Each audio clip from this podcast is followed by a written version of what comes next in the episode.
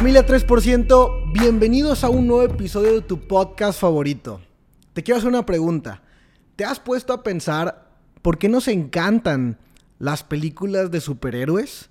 O, bueno, quizás solamente estoy hablando por mí, aunque creo que tienen una aceptación eh, y, un, fanatismo bastante, bastante popular, pero me puse a reflexionar esto la vez pasada que estaba leyendo mi libro de las 21 leyes irrefutables de liderazgo, específicamente en la ley número 16 que se llama la ley de la victoria, de lo que te voy a platicar en este momento. Ahora, regresando a los cómics y a lo épico, las películas de superhéroes, en su mayor eh, razón, nos encantan porque sabemos que cuando vemos a un héroe, no lo vemos en su mejor forma, al menos en el inicio de la película. Es cuando apenas se va desarrollando, apenas viene la trama. Además lo vemos tener múltiples problemas y múltiples desafíos para elevarse y evolucionar al, al héroe consolidado que al final de la película estamos viendo. Pero la principal razón es que durante toda la película estamos acompañando a un personaje que probablemente no es ni el más hábil, probablemente tenga algunos miedos e inseguridades, eh, tenga muchos desafíos y en la mayoría de estas películas siempre parece que los buenos vamos a perder, ¿estás de acuerdo? Pero ¿cómo terminan todas las películas de superhéroes? Con los buenos siempre ganando. Y exactamente así son los líderes. Los líderes siempre, siempre encuentran la forma de que el equipo gane. No estoy diciendo que todos los líderes tengan resuelto todo el camino y todos los desafíos y todos los códigos encriptados que se requieren para llevar a la organización a la victoria. Estoy diciendo que el líder no va a descansar, no va a poner una rodilla en el suelo, no va a dejar de luchar hasta que encuentre una forma en la que todo su equipo, todas las personas que están siguiendo su visión, ganen. La gente se asocia y sigue la visión única y exclusivamente de aquellos a quienes considera ganadores o ganadoras. Nadie, al menos de forma intencional, nadie en la historia de la humanidad se ha asociado de forma consciente a un perdedor, a alguien que consideraban que pues podía llegar a, a, tener las probabilidades de derrota. Nadie se quiere unir con una persona que está dispuesta a perder. Nadie se quiere subir a un coche, a un tren que está a punto de chocar absolutamente nadie. Entonces el líder es la persona que está encargada de entregar el resultado dentro de la organización. El líder debe de contagiar esa actitud ganadora en todos los miembros de su equipo. Y vuelvo a repetir algo que ya dije. No significa que cuando tú inicias y, cuando estás en tu proceso de liderazgo, porque obviamente todas las personas que estamos escuchando este podcast no somos perfectos, no somos un producto terminado, más bien estamos tratando de ser 3% mejor. Cada vez, cada que pasa un día más, una semana más, un mes más, un año más, 3% mejor. Y eso significa que el día de hoy no tienes todas las habilidades, ni tienes todas las actitudes, ni las emociones positivas que en tu mejor versión sí vas a llegar a tener. Entonces no significa que como líder no se te esté permitido equivocarte. Es muy diferente equivocarte, cometer un error, que ser derrotado. Una persona que comete un error, su única responsabilidad si está a cargo de algunos otros es levantarse y seguir luchando. No lamentarse por el pasado, no autoflagelarse ni castigarse porque se equivocó y porque condujo a algunos de sus seguidores o a la gran mayoría de ellos a, un error, a un error garrafal. Ese tipo de cosas pueden suceder, sobre todo si estamos en una posición de liderazgo. Eso no debe asustarte, no debes tener temor de equivocarte, porque cuando te equivocas, aprendes y cuando aprendes es más fácil llegar al siguiente nivel. Definitivamente deberíamos aprender la mayor parte del tiempo de mentores y no tanto de errores, pero hay cosas que los mentores todavía no han experimentado en su propia carne y que nosotros apenas estamos experimentando por primera vez. Hay cosas que a pesar de que estén escritas en un libro de manera tan detallada para que nosotros hagamos las cosas bien y no tengamos ni siquiera la más mínima probabilidad de error, como quiera tenemos que ir nosotros a equivocarnos por nosotros mismos, porque hay cosas en la vida que la única forma en la que las aprendemos es a través de hacerlo mal. Así que volviendo a tema, no te preocupes si te equivocas. Si, estás en una posición de liderazgo, no puedes, no puedes, no, no está permitido que tengas miedo de equivocarte. Está permitido que te equivoques, mas no que tengas miedo de hacerlo. Y al mismo tiempo no está permitido ser derrotado. Porque ser derrotado no significa caerse. Ser derrotado no significa hacerlo mal. Ser derrotado no significa haber fallado una gran oportunidad o haber tenido una idea que resultó equivocada. Eso no es ser derrotado. Ser derrotado es todo lo anterior que dije y después renunciar y después ya no seguir luchando por tus sueños y ya no seguir luchando por los sueños de la organización y que por el miedo de liderear ya no quieras seguir lidereando y, y seguir guiando a las personas a la tierra prometida. Todas las personas del mundo que se asocian con un líder están esperando que éste los lleve a la tierra prometida, pero al mismo tiempo son capaces de perdonar cuando el líder se equivoca porque ven que se equivoca y se levanta rápido, ven que se equivoca y aprende. Y eso genera mucha más confianza. Cuando tienes un líder transparente, honesto, con intenciones genuinas y con intenciones reales de, de honestamente llevar a su equipo al siguiente nivel, creo que es algo de lo más poderoso que puedes tener en una posición de liderazgo. Habiendo dicho lo anterior, también quiero que te hagas responsable de tener resultados. No porque te dije que estaba permitido equivocarte, significa que nunca te debes de sentir presionado o responsable de traer la victoria a casa, de traer la victoria a tu organización. Por supuesto que tienes que traer la victoria. Siempre le digo a la gente que, que, sigue la visión del 3%, que la forma en que una organización va creciendo y va creciendo es cuando va atrayendo a más socios, más seguidores, pero sobre todo más líderes a la misma organización. Y los líderes no se unen a líderes de menor tamaño o de menor capacidad. Es más, los líderes ni siquiera se terminan uniendo a otro líder en la mayoría de las ocasiones. Los líderes se unen a visiones, los líderes se unen a la construcción de sueños. Entonces tú quieres atraer grandes líderes a tu organización, tú quieres atraer grandes líderes a tu equipo, entrega resultados.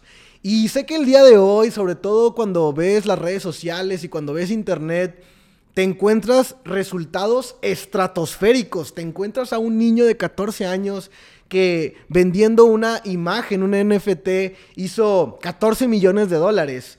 Y entonces eso pues te sorprende, pero al mismo tiempo te deprime porque volteas a ver tu propio resultado, volteas, volteas a ver cuánto tiempo has estado tú trabajando, volteas a ver cuánta experiencia ya, ya tienes tú haciendo lo que estás haciendo y que no estás ni cerca de ese resultado y tiendes a sentirte un poco mal.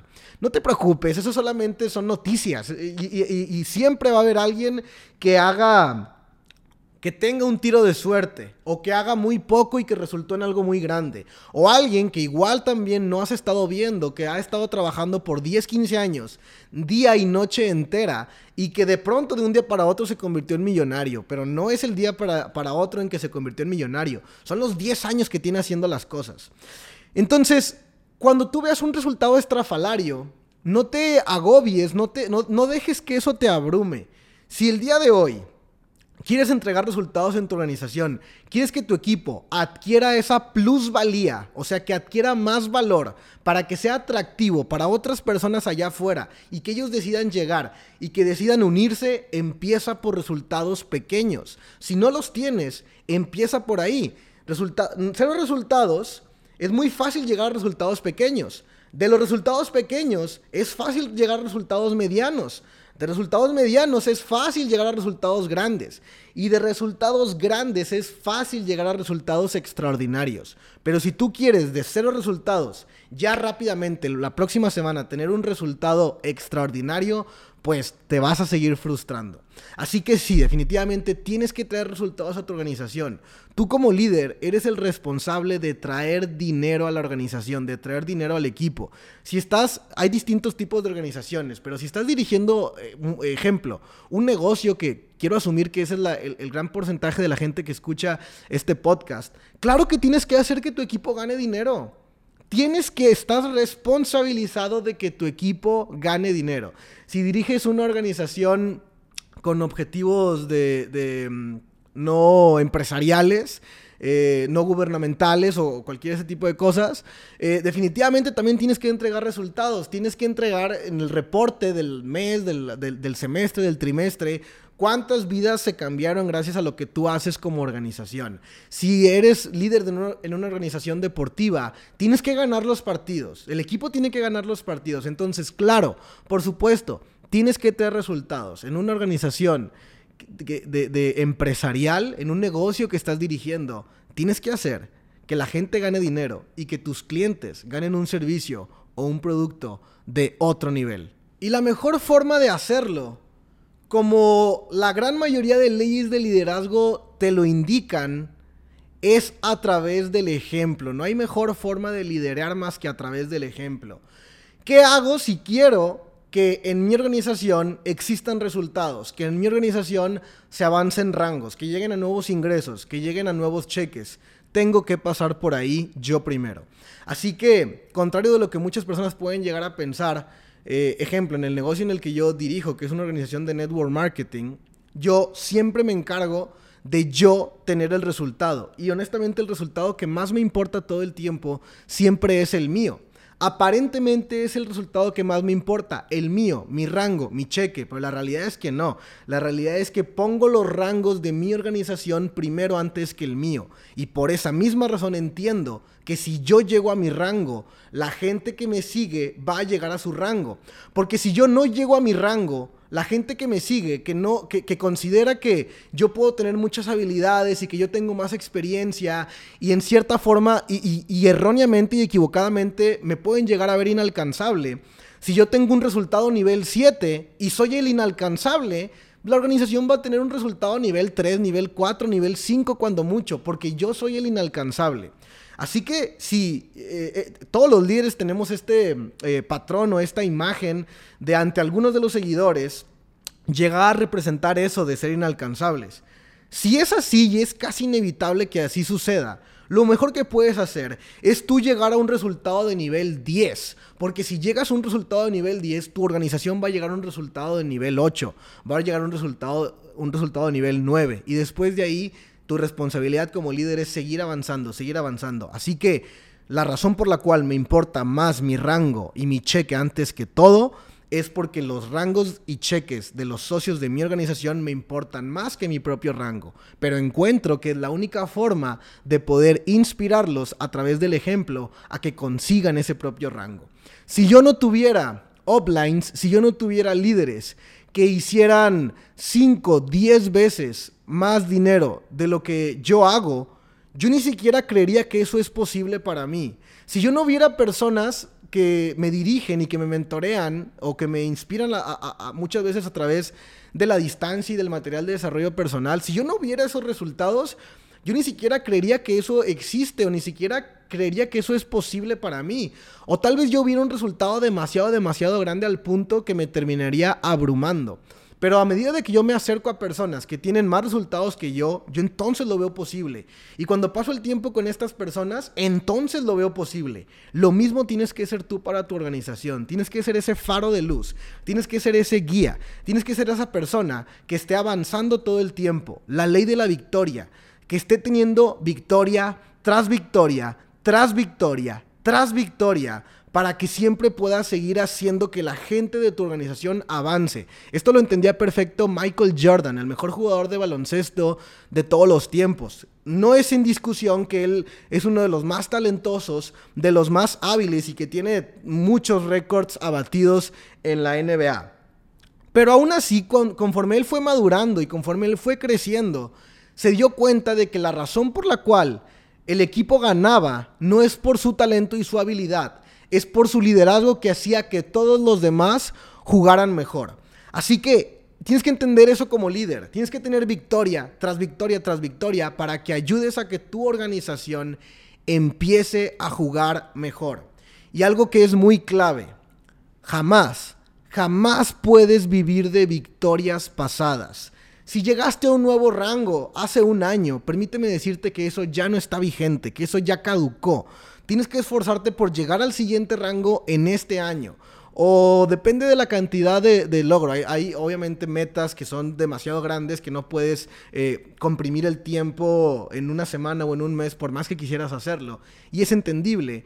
Pero eh, de forma proporcional quiero que tú te pongas a pensar en cuánto tiempo has estado estacionado en el mismo resultado en el que te encuentras en este momento. Y depende del tamaño de la meta, pero si tu siguiente meta realmente tú consideras que ya deberías haber llegado ahí con el tiempo que llevas estacionado en tu meta actual, entonces es momento de que te pongas a construir. Es momento de que te pongas a trabajar. Entiende, la única forma que vas a inspirar a tu organización es cuando te vean llegando a un siguiente nivel, porque ahora ellos entienden que no estás en modo gerente, que estás en modo acción. Y otra cosa, cuando, y, yo a esto me arriesgo todos y cada uno de los días, con ustedes que escuchan el podcast. Cuando yo hablo aquí, pues parece que yo soy la autoridad, parece que yo soy el hombre del resultado, el líder que, que hay que seguir. Pero ¿qué pasa si yo me quedo estacionado en un resultado por mucho tiempo? Entonces algo tú vas a empezar a pensar, vas a decir, wow, él habla muy bonito, él se nota que sabe mucho, pero ¿qué tanto aplica? ¿Qué tanto hace? ¿Por qué me dice que puede avanzar, que yo puedo avanzar siguiendo sus consejos, pero él mismo no avanza? ¿Sí me entiendes? Entonces no puedes vivir de victorias pasadas. La victoria que conseguiste el día de hoy ya caducó mañana. Así que tienes que esforzarte por seguir teniendo esas victorias. Jamás, jamás, jamás, jamás tomes la derrota como una de tus alternativas. Este es el peor error que pudieras tener como líder. Tú tienes que voltear a ver a toda la gente de tu organización, voltear a verlos a los ojos, al, menos en una forma imaginativa, y entender que ellos confían en ti. Así que lo más importante, eh, me decía mi mentor, es, es increíble cuando la gente cree en sí misma pero es extraordinario cuando el líder cree en su gente. Tu trabajo como líder es creer en ellos, porque si crees en ellos, ellos que no confían tanto en sí mismo todavía, ahora van a empezar a creer más. Pero ¿qué pasa si tú desde el primer momento asimilas la derrota como una opción? Asimilas la derrota como una posibilidad. ¿Qué pasa si tú le dices a tu equipo, hey, hey, es probable que perdamos el día de hoy? Es probable que hoy suframos una derrota. Es probable que no califiquemos a los cuartos de final. Es probable que hoy no cerremos el nuevo cheque. ¡Ey! Es probable. ¿Qué pasa si comunicaras eso? Obviamente sería una grave fisura de liderazgo. Y a lo mejor lo comunicas de forma lenguaje corporal, en tu actitud. Así que no asimiles, jamás, jamás asimiles la derrota como una de tus posibilidades. Eh, la palabra derrota debe estar completamente borrada de tu diccionario. Eso no existe para ti. La derrota no es una alternativa. Y si, porque cuando la derrota no es una alternativa, entonces la victoria se vuelve inevitable. Y gracias a mis últimos siete años en mi carrera de emprendimiento, wow, de verdad, esto es como vivir todos los días en una película donde parece que las cosas van a salir mal, donde tenemos 500 problemas y desafíos encima, pero gracias a la fe y gracias a la creencia de que tenemos y gracias a la ley de la victoria, eventualmente, no sé cómo, no sé cómo, pero salimos victoriosos. Exactamente la misma forma en que cuando los Avengers se enfrentaron a Thanos y el Doctor Strange ve 14 millones de posibles escenarios y en más de 13 millones 999 mil existía la derrota y solamente en uno, en uno solamente existía la victoria. Eso es lo que hacen los líderes, porque al final de cuentas, ese escenario, el único posible, el, único, el, el menos probable de todos, fue el que terminó sucediendo. Y así pasa en tu organización. Así que no importa si es día del cierre, no importa si falta poquito tiempo para poder cumplir, llegar a la meta y todavía falta mucho para que puedas llegar ahí. Siempre ponte a pensar, el mundo estuvo a punto de terminarse solamente que Thanos chasqueara los dedos, pero los Avengers no lo permitieron. Y de la misma forma tienes que dirigir a tu organización. Exactamente igual dirige a tu organización. La ley de la victoria, siempre por enfrente. La victoria es inevitable. Yo recuerdo cuando Jesús Barajas estaba llegando a Sherman 10 eh, y todo iba bien hasta que las, las... Ok, la fecha estipulada Faltaban dos semanas para la fecha estipulada y hasta ahí todo iba increíble.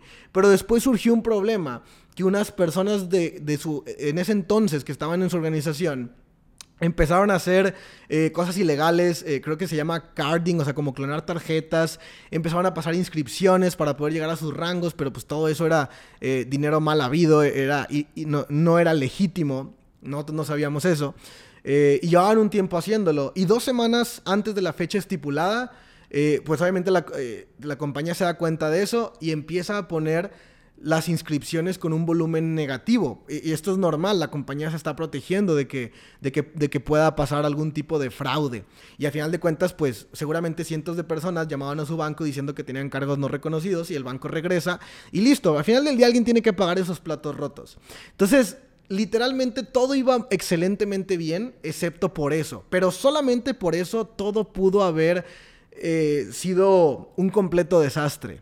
Literalmente. Entonces, dos semanas, recuerdo que, recuerdo que estábamos trabajando duro y estábamos inscribiendo muchísimas, muchísimas nuevos clientes. Pero con el volumen negativo que se regenera, todos los días se regeneraba nuevo volumen negativo. Todos los días se regeneraban nuevas, nuevos eh, eh, reclamos, nuevos cargos de eh, reembolsos y eso producía volúmenes negativos. Entonces todos los días literalmente nosotros construíamos, pero al día siguiente se caía por completo e incluso hasta le terminábamos debiendo, ¿no? Y eso pasó las últimas dos semanas. Entonces yo recuerdo que Jesús estaba eh, muy mm, anímicamente golpeado, porque obviamente él tenía mucha fe de que, de que iba a llegar a Sherman. Pero definitivamente eso es un problema que te quita paz mental. Y recuerdo que solamente yo estaba haciendo pues mi trabajo de, que no decayera su ánimo, de, animarlo todo el tiempo.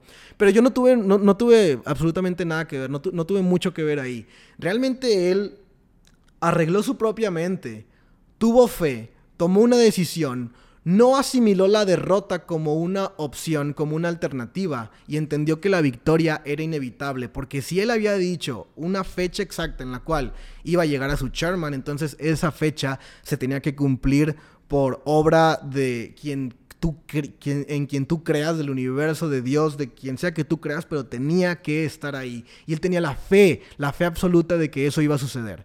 Así que solamente seguimos construyendo, seguimos construyendo, seguimos construyendo, seguimos construyendo.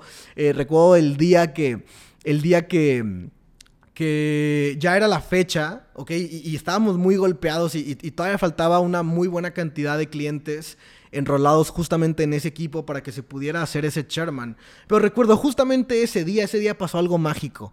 Ese día, el día que, que, que era la fecha en que iba a llegar a chairman, ese día se acabó el volumen negativo. Ese día se acabaron los reembolsos, se acabaron, se acabaron, se acabó todo eso. Ese día ya no, ya no hubo algo que jugara, en, ya no nos estaba nadie metiendo goles, ya no hubo nadie que jugara en nuestra contra.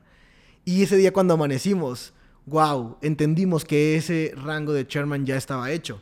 Y justamente, ese día justo fue el día que llegó. Recuerdo que fue un lunes, no me acuerdo con exactitud la fecha, pero fue un lunes, llegó a chairman y todos celebramos y todos festejamos como cuando se celebran las victorias del equipo. Así que, líder, tú que me estás escuchando, si tú eres un verdadero 3%, repítete a partir de hoy, todos los días, que para ti y para tu equipo, la victoria es inevitable.